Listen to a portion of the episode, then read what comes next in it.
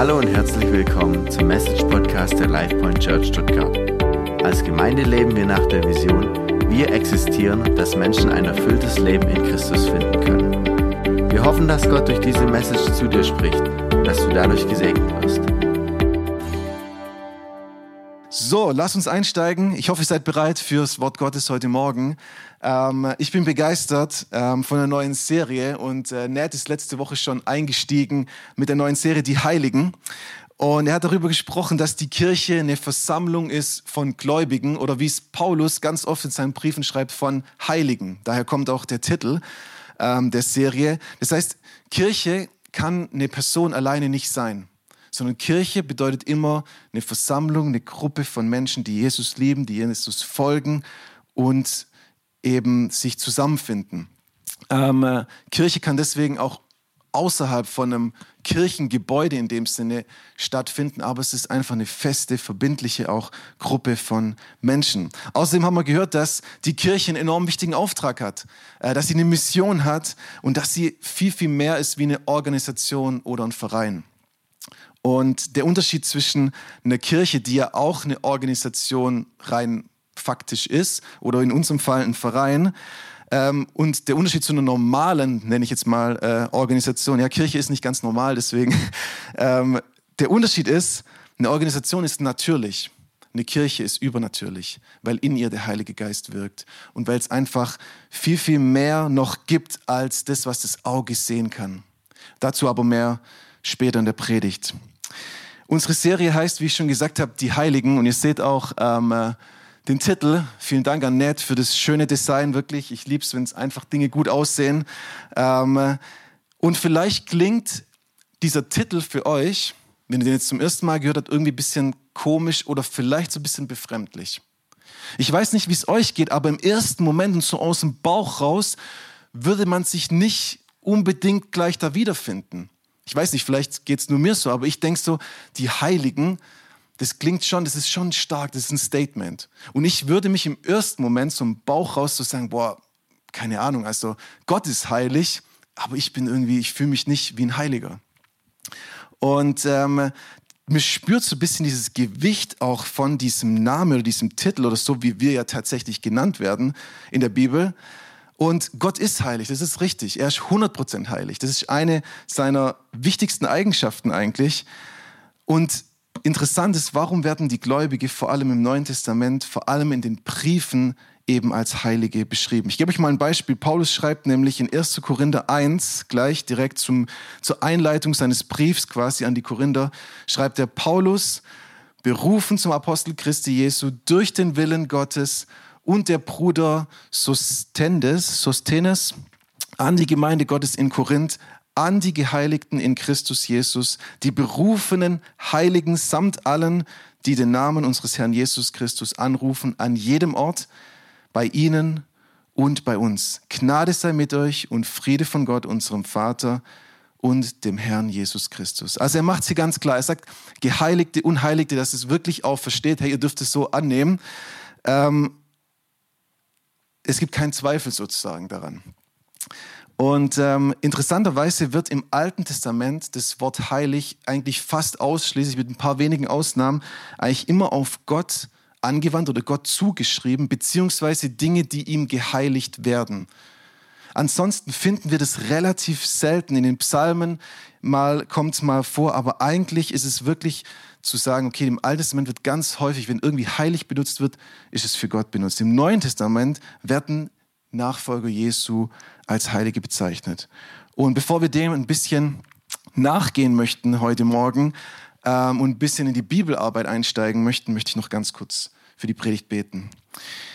Herr Jesus, danke, dass wir heute Morgen von dir hören dürfen. Danke für dein Wort.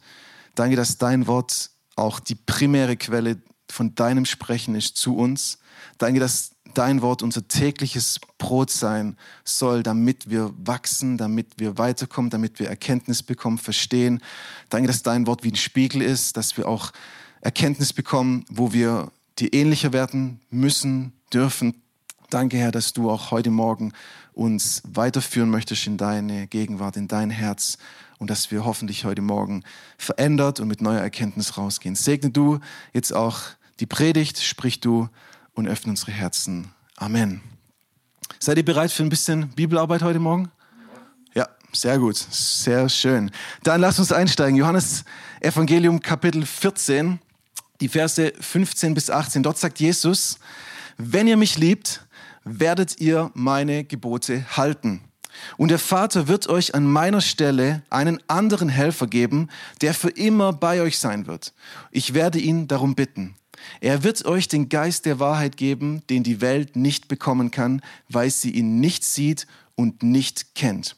Aber ihr kennt ihn, denn er bleibt bei euch und wird in euch sein. Ich werde euch nicht als hilflose Weisen zurücklassen, ich komme zu euch.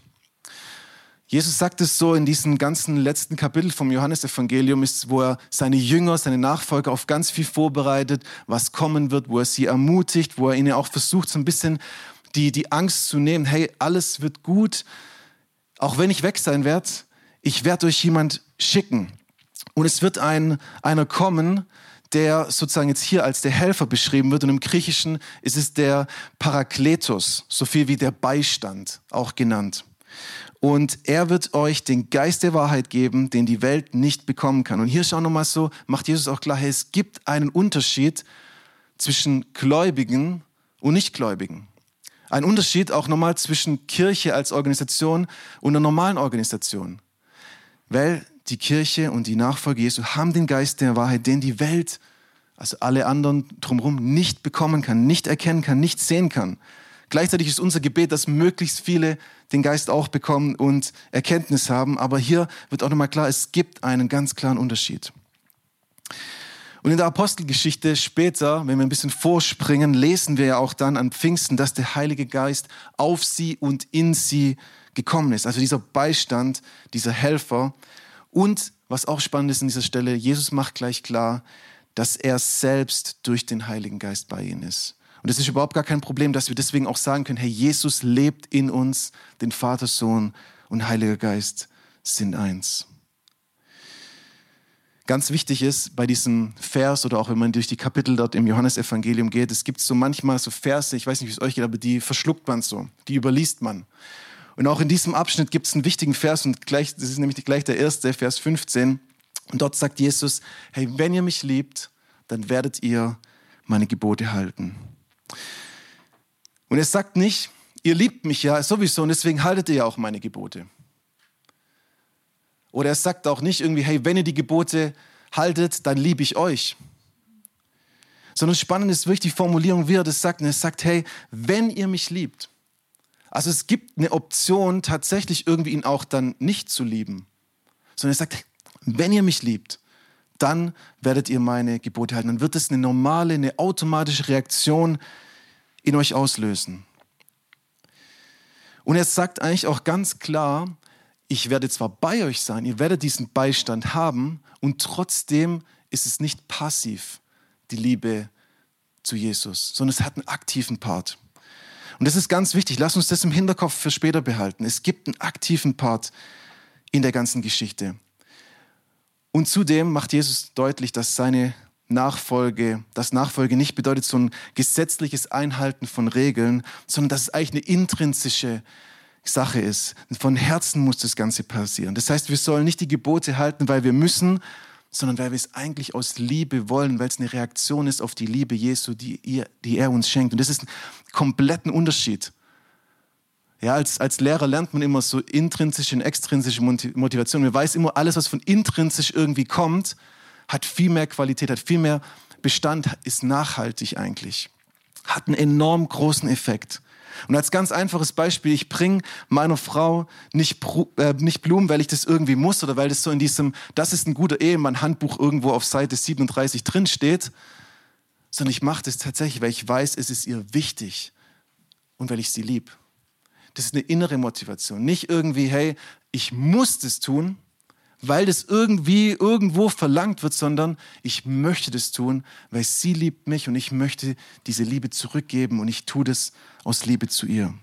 Das ist eine komplett unterschiedliche Geschichte. Das heißt, Jesus verspricht das seine Nachfolger und da dürfen wir uns jetzt mit reinnehmen.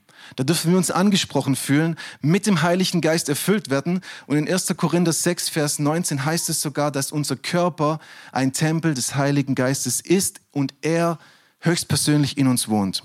Und genau deswegen sollen wir auch unsere Seele, unseren Körper, alles, was wir sind, dementsprechend behandeln.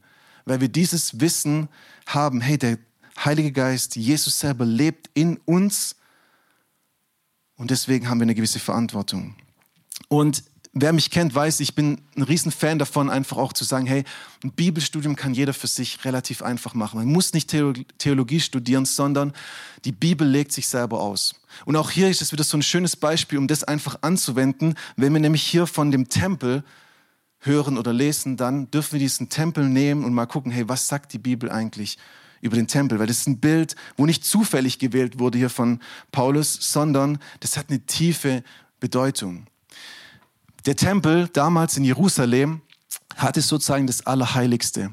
Und das Allerheiligste war quasi der Bereich, wo sozusagen Gott gewohnt hat, Gott anwesend war. Auch ein Stück weit bildlich gesehen und auch wirklich das war dieses, hey, dort können wir als Normalsterbliche, als auch damals gläubige Jude, durftest nicht einfach da rein, das ging nicht sondern es gab ganz klare Vorschriften, ganz klare Rituale, ganz klare Abfolgen. Hey, dort darf niemand rein, weil dort ist Gottes Gegenwart so mächtig und präsent und seine Heiligkeit. Keiner von uns könnte da einfach so reintreten, weil wir nicht heilig sind.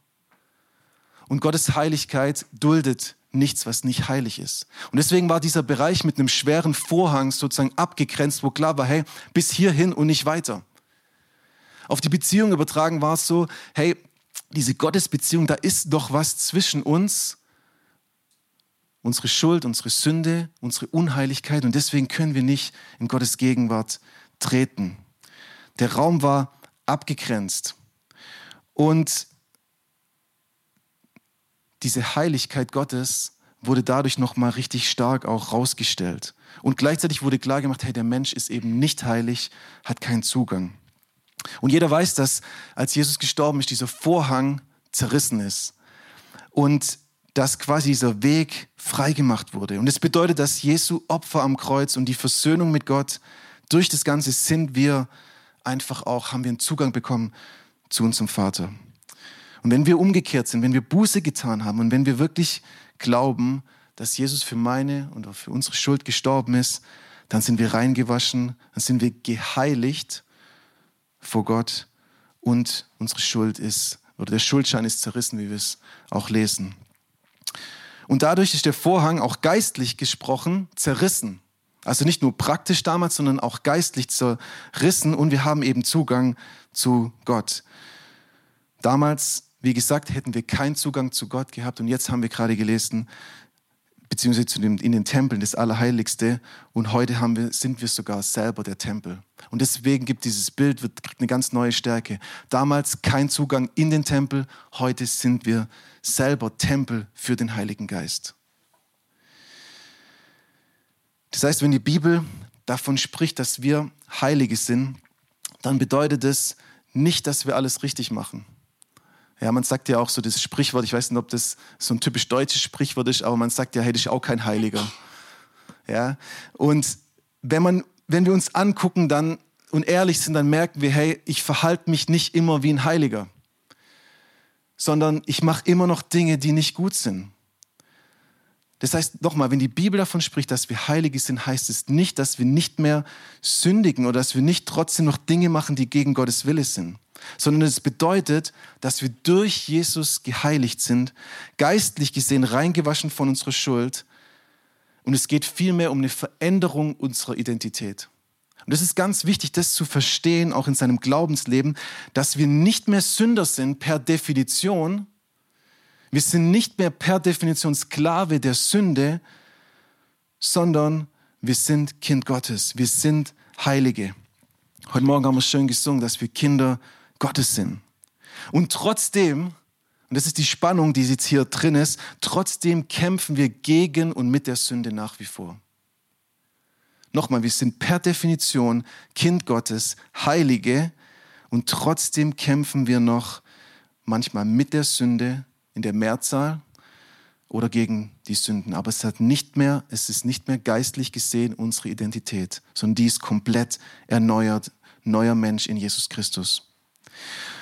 Und das Spannende oder die Spannung liegt daran, dass wir in das Ganze hineinwachsen müssen, weil das, was wir geistlich gesehen schon sind, Heilige, diese Identität muss jetzt immer mehr den Rest unseres Menschseins durchdringen. Und unser veränderter und neuer Geist muss immer mehr unser Denken, unser Fühlen, unser Handeln durchdringen und verändern. Das heißt, der Rest unseres Seins muss nachziehen zu dem, was wir eigentlich schon sind und zu dem werden, was wir geistlich gesehen per Definition schon sind. Und deswegen mir gefällt dieser Gedanke von, wir dürfen und müssen da hineinwachsen. Das heißt, mit dem Tag, wo wir uns entschieden haben für Jesus Christus, sind wir ein neuer Mensch geworden. Und wenn dies wirklich von Herzen eine Umkehr wäre, von Herzen eine Vergebung, eine Reue da war, von Herzen, Herr Jesus, ich möchte so nicht mehr weiterleben und ich weiß, dass ich dich als mein Retter und Heiland brauche, weil sonst bin ich verloren auf Ewigkeit. Wenn das stattgefunden hat, dann war das der Startpunkt letztlich und jetzt passiert genau das. Wir haben diese neue Identität und jetzt dürfen wir drin wandeln und wachsen. Und das sind Prozesse, die beginnen. Und das immer noch beste Beispiel, und ich habe es schon oft in irgendwelche Predigten benutzt, ist dieses, wenn jetzt jemand zu mir kommt oder zu Katie kommt und sagt, hey Katie, du bist die Königin. Du bist es einfach, ja? Du wusstest zwar nicht, aber ab heute, du bist die Königin von Deutschland. Ja? Dann ist sie das per Definition. Ihre Identität ist, Königin zu sein. So, und jetzt wird es nämlich spannend, weil Katie hat bisher gar nicht als Königin gelebt. Sie hat keine Ahnung, ja, wie das funktioniert. Vielleicht so ein bisschen, ja, vielleicht manchmal zu Hause, ja. Zumindest ist für Paulo die Königin schon, ja. Aber sie muss in diese Identität, die hat sie. Die kann ihr niemand mehr wegnehmen. Aber sie muss hineinwachsen. Und äh, Ned hat die Grafik schon dazu eingeblendet. Diese Identität ist was echt Krasses und was Großes. Aber es muss irgendwo beginnen, dass wir anfangen zu wachsen, dass wir immer mehr verstehen, was heißt es, in dem Fall Königin zu sein. Was bedeutet es? Wie muss ich mich bewegen? Wie muss ich reden? Was, wie, wie muss ich handeln? Wie behandle ich andere Menschen? Was bedeutet es, diesen Berufung zu haben? Und genauso ist es in unserem christlichen Leben auch, hey, wir sind Kinder Gottes und jetzt dürfen wir lernen, was heißt es, Kind Gottes zu sein? Was heißt es, heilig zu sein? Was bedeutet es für mein persönliches Leben? Was bedeutet es für mein Denken, für mein Handeln, für mein Reden? Was bedeutet es für die Dinge, die ich mir reinziehe? All das. Und es ist so spannend zu sagen, okay, das, die Identität ist schon da, diese, diese Gnade, das Gerettetsein, aber jetzt wachse ich da rein. Und es gibt nichts Besseres als diese Identität, die schon da ist, immer mehr auszuleben, weil genau das ist diese Erfüllung auch, die wir eigentlich alle suchen. Und es lohnt sich wirklich aktiv da zu sein und reinzuwachsen. Heilig sein bedeutet nämlich auch abgesondert oder ausgesondert zu sein. Das bedeutet, das, die Bedeutung verstehen wir besser, wenn wir ins Alte Testament schauen, wo Dinge, wo Gott geopfert wurden, die wurden speziell ausgesondert. Die durften nicht befleckt sein. Es gab klare Regeln auch dafür. Die waren ganz speziell für diesen Teil vorgesehen, für diesen Zweck. Das heißt, wir sind ausgesondert, um zu Gottes Ehre zu leben. Mit dem Tag, wo wir uns für Jesus entscheiden. Und deswegen heißt es auch in Römer 12, Vers 1 und 2, ich habe euch vor Augen geführt, Geschwister, wie groß Gottes Erbarmen ist. Die einzig angemessene Antwort darauf ist die, dass ihr euch mit eurem ganzen Leben Gott zur Verfügung stellt und euch ihm als ein lebendiges und heiliges Opfer bringt, an dem er Freude hat. Das ist der wahre Gottesdienst. Das finde ich auch spannend. Wir machen uns so viel Gedanken als Kirche über Gottesdienst und wie das alles sein muss, aber hier heißt es, hey, das ist eigentlich der wahre Gottesdienst. So zu leben, wie es Gott ehrt und wie es ihm gefällt. Und Paulus sagt, dazu fordere ich euch auch auf. Richtet euch nicht länger nach den Maßstäben dieser Welt, sondern lernt in einer neuen Weise zu denken, damit ihr verändert werdet und beurteilen könnt, ob etwas Gottes Wille ist, ob es gut ist, ob Gott Freude daran hat und ob es vollkommen ist. Wir sollen unser Leben Gott geben, uns absondern von den Maßstäben der Welt, uns nicht weiter mit Sünde beschmutzen Auch wenn alte Gewohnheiten, Dinge da sind, dann ist klar die Aufforderung, hey, trennt euch davon, sondert euch davon ab. Lebt auch in dem und dem Bereich heilig. Fangt an zu lernen, was es bedeutet. Wachst da hinein. Denn dazu sind wir bestimmt und wir sollen lernen, neu zu denken. Und da hilft uns der Heilige Geist, unser Denken zu erneuern. Und deswegen ist es auch so wichtig, dass wir das Wort Gottes lesen, weil das ist die Quelle, wo er uns, zu uns spricht in erster Linie. Natürlich kann er anders auch zu uns sprechen, aber das ist immer mal die erste Quelle. Dort spricht er, dort zeigt er Dinge, dort offenbart er Dinge, dort sagt er, guck mal da drauf. Da zeige ich dir, was es für den und den Bereich bedeutet, heilig zu leben. Und auch hier wird wieder klar, in dem, was wir lesen, es ist ein aktiver Prozess auch. Und wir müssen uns immer wieder neu dafür entscheiden, wer oder was darf mein Denken beeinflussen. Und das heißt nicht, dass so grundsätzlich gesehen ähm, alles Weltliche irgendwie schlecht ist und wir das irgendwie so verdammen und verteufeln müssen. Sondern ich finde es immer hilfreich zu sagen, okay, ich frage einfach, hey, ehre ich Gott damit? Oder was würde Jesus dazu sagen? Es ist so spannend zu sagen, nicht immer, hey, alles Weltliche ist böse und falsch. Und ich glaube, in der Kirchengeschichte ist das ganz oft passiert. Und es ging auch nach hinten los. Aber ich finde es viel spannender zu sagen, auf eine persönliche Ebene zu holen und zu sagen, hey, wenn Jesus jetzt neben mir sitzt, was würde er zu dem Film sagen, den ich angucke? Wenn Jesus in unserem Gespräch dabei steht, wo ich mich gerade mit jemandem unterhalte, und er steht dabei und hört einfach zu, was würde Jesus sagen? Wie würde er es finden, wie ich agiere, wie ich handle, wie ich rede? Was würde Jesus sagen zu der Musik, die ich höre? Was würde Jesus sagen zu der Art und Weise, wie ich mit gewissen Dingen umgehe in meinem Leben? Was würde Jesus sagen zu der Art und Weise, wie ich meine Schüler behandle? Meinen Partner? Ehre ich Gott damit, mit dem, was ich tue? Das heißt, Geheiligt sein ist eine Tatsache und Teil unserer geistlichen Identität und Heiligung wiederum ist die Frucht, die der Heilige Geist bewirkt und der Prozess, der ab dem Tag unserer Errettung in Gang gesetzt wird. Das heißt, Heiligung ist überhaupt nicht passiv. Wir können uns nicht zurücklehnen, auf den Sofa setzen, okay, ich bin jetzt ab heute gerettet. So, Heiliger Geist, mach mal. Ich bewege mich keinen Millimeter hier weg. Ich warte einfach, was du machst. Wir sind keine Roboter oder Marionetten, wo Gott einfach mal kurz so umprogrammiert, sondern wir haben nach wie vor eine gewisse Entscheidungskraft. Wir müssen nach wie vor da auch aktiv sein. Und die Bibel ist, wie gesagt, sehr deutlich, wenn wir uns dann den Vers am Anfang erinnern, wo Jesus sagt, hey, wenn ihr mich liebt, dann werdet ihr auch danach leben. Das ist aktiv und nicht passiv. Das Wort Gottes geht sogar noch weiter, wenn, wir in Hebräer 12, Vers 14 lesen, hey, jagt dem Frieden mit allem nach und der Heiligung, ohne die niemand den Herrn sehen wird. Und das ist schon ein starker Vers. Der liegt so schon ein bisschen schwerer im Magen. Ohne die niemand den Herrn sehen wird. Und für mich auch in meiner Vorbereitung wurde wieder so klar, hey, Heiligung und nach dem Willen Gottes zu leben, das ist nicht irgendwie so ein nice to have das ist nicht so wie heutzutage, kann man überall Optionen dazu buchen oder weglassen oder so. Es ist keine Option, die kann ich, wo ich dazu buchen oder weglassen kann. Das ist nicht optional, sondern Heiligung ist Teil unserer Identität und Teil unseres christlichen Lebens und es ist ganz klar Gottes Wille. Und wenn wir das einfach so beiseite schieben und überhaupt nicht irgendwie in unseren Fokus holen, und es ernst nehmen, was es hier heißt, dann heißt es hier sogar, hey, ohne die wird niemand den Herrn sehen. Es wird unsere Beziehung zu dem Herrn beeinflussen, es wird unsere Freiheit beeinflussen, es wird das beeinflussen, worin wir eigentlich reinwachsen sollten. Und wir werden eigentlich nicht das Leben erleben, was Gott für uns bereitet hat. Wir stehen uns sozusagen selber im Weg, wenn wir das auf die leichte Schulter nehmen. Das heißt, Heiligung auch wiederum zeigt, ob wir den Herrn wirklich lieben. Heiligung ist ein Indikator dafür, wo unser Herz in dem Ganzen ist. Und ob wir bereit sind, uns wirklich verändern zu lassen, ob wir bereit sind, die alten Dinge wirklich loszulassen.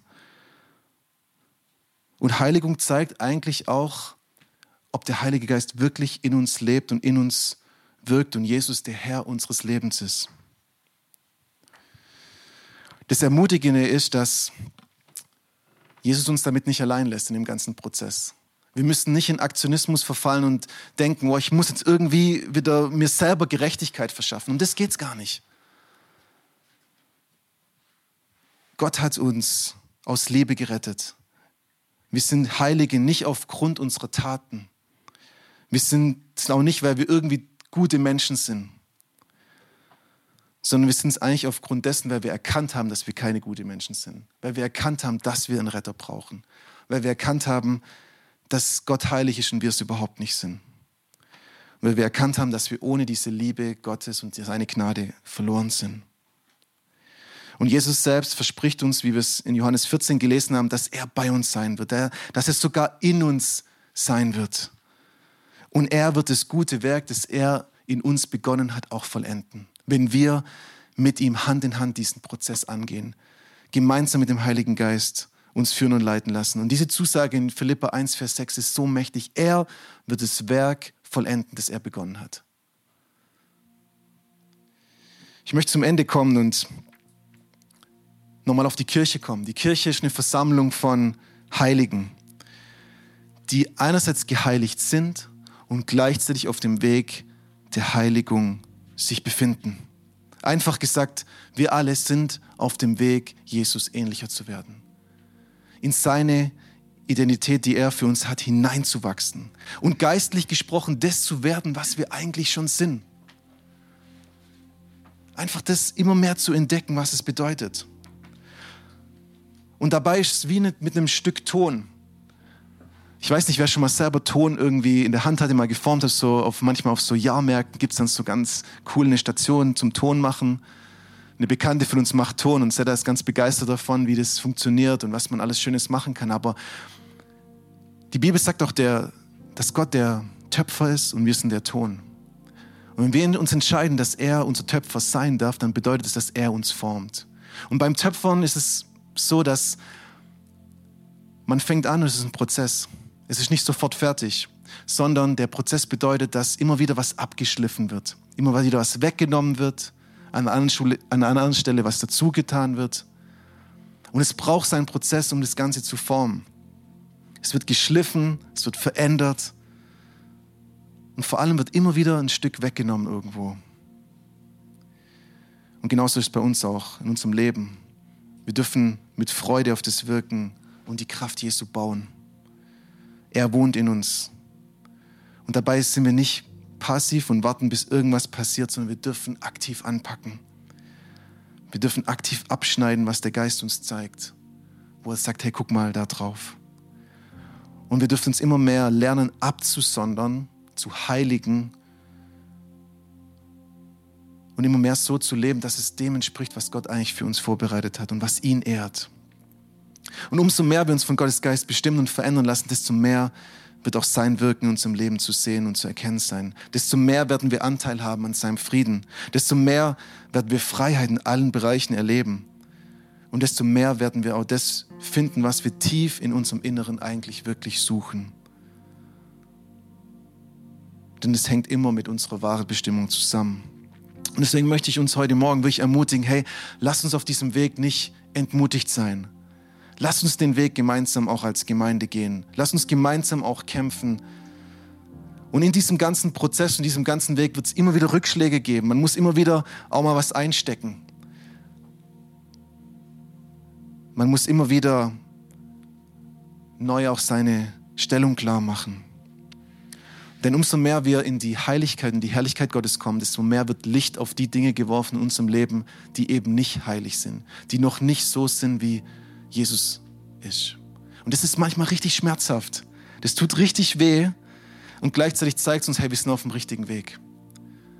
Wenn wir merken, hey, da gibt es Dinge und es tut weh und ich, ich hade damit und ich hasse, dass es so ist, dann sind wir auf dem richtigen Weg, weil der Heilige Geist zeigt uns Dinge und er wirkt an uns. Der alte Mensch muss immer mehr sterben, damit der neue von Gott geschenkte Mensch immer mehr zum Vorschein kommen kann. Und das Gute ist nochmal, Ermutigung ist ganz wichtig auch heute Morgen. Jesus ist bei uns alle Tage. Sein Geist steht uns bei. Er lässt uns nicht hängen und nichts kann uns von seiner Liebe trennen. Es lohnt sich, den guten Kampf zu kämpfen Und das wollen wir auch gemeinsam als Heilige tun. Und als Action Steps habe ich heute gar nicht so diese typische, okay, ähm, probier mal Schritt 1, 2, 3 oder keine Ahnung, das ist was Praktisches für die nächste Woche, sondern als Action Steps habe ich eigentlich nur Fragen. Weil dieses Thema heute Morgen ist was Individuelles, sehr Persönliches. Mein Auftrag heute Morgen ist nicht zu sagen, was du zu tun hast, sondern mein Auftrag heute Morgen war darin, Impulse zu geben, das Wort Gottes sprechen zu lassen und einfach zu sagen, hey, versuch mal die Fragen für dich ehrlich zu beantworten. Und guck dann, wo du da gerade auch stehst weil daraus eröffnet sich eigentlich ganz klar, was nächste Schritte für dich sind. Und deswegen meine erste Frage ist, hey, liebst du Jesus? Eine ganz einfache und doch schwierige Frage. Wenn ja, welche Auswirkungen hat es auf dein Leben? Liebe hat immer Auswirkungen. Die geht nicht so rein in den luftleeren Raum und es verpufft, sondern Liebe, wahre Liebe hat immer Auswirkungen. Welche Auswirkungen hat es für dein Leben? Wenn du Jesus nicht liebst und vielleicht hörst du einen Podcast zu, dann frage ich, hey, was hindert dich daran, all in zu gehen mit ihm? Was hindert dich daran, ihn als dein Retter und Heiland anzunehmen und eine neue Identität zu bekommen und hineinzuwachsen in das, was er vorbereitet hat? Und die letzte Frage ist, welche, welchen Stellenwert hat Heiligung in deinem Leben? Ist es ein Wort, das irgendwie eingestaubt ist, wie es in den letzten Jahren der Kirche immer wieder der Fall war? Dass man es so ein bisschen ausgeklammert hat oder vergessen hat? Oder ist es so, dass man sagt, hey, das ist wirklich wichtig, dass ich darin wachse? Wir haben gleich eine kurze Lobpreiszeit noch und das ist eine gute Gelegenheit, da auch direkt eine Antwort zu geben, das mitzunehmen, nicht zu vergessen, was heute gehört wurde und wo vielleicht auch dein Herz bewegt wurde, wo es vielleicht auch unangenehm im Bauch wurde, wo du merkst, boah, okay, stimmt, da zeigt eigentlich die ganze Zeit Gottes Geist mir was und ich habe es ignoriert. Kirche ist so viel mehr als das, was man sehen kann. Denn Gottes Geist wohnt und wirkt in denen, die die Kirche sind. Und dadurch ist alles möglich. Und dadurch ist Kirche nicht natürlich, sondern übernatürlich. Und deswegen, hey, lass uns alle zusammen eine Kirche sein, wo das immer mehr zum Vorschein kommt. Amen. Wow, was für eine Message. Wir hoffen, dass dieses Wort zu dir gesprochen hat und dich durch den Tag und die kommende Woche begleiten wird. Wenn du mit uns in Kontakt treten möchtest, kannst du gerne auf unsere Website und Social Media vorbeischauen. Bis zum nächsten Mal, sei gesegnet.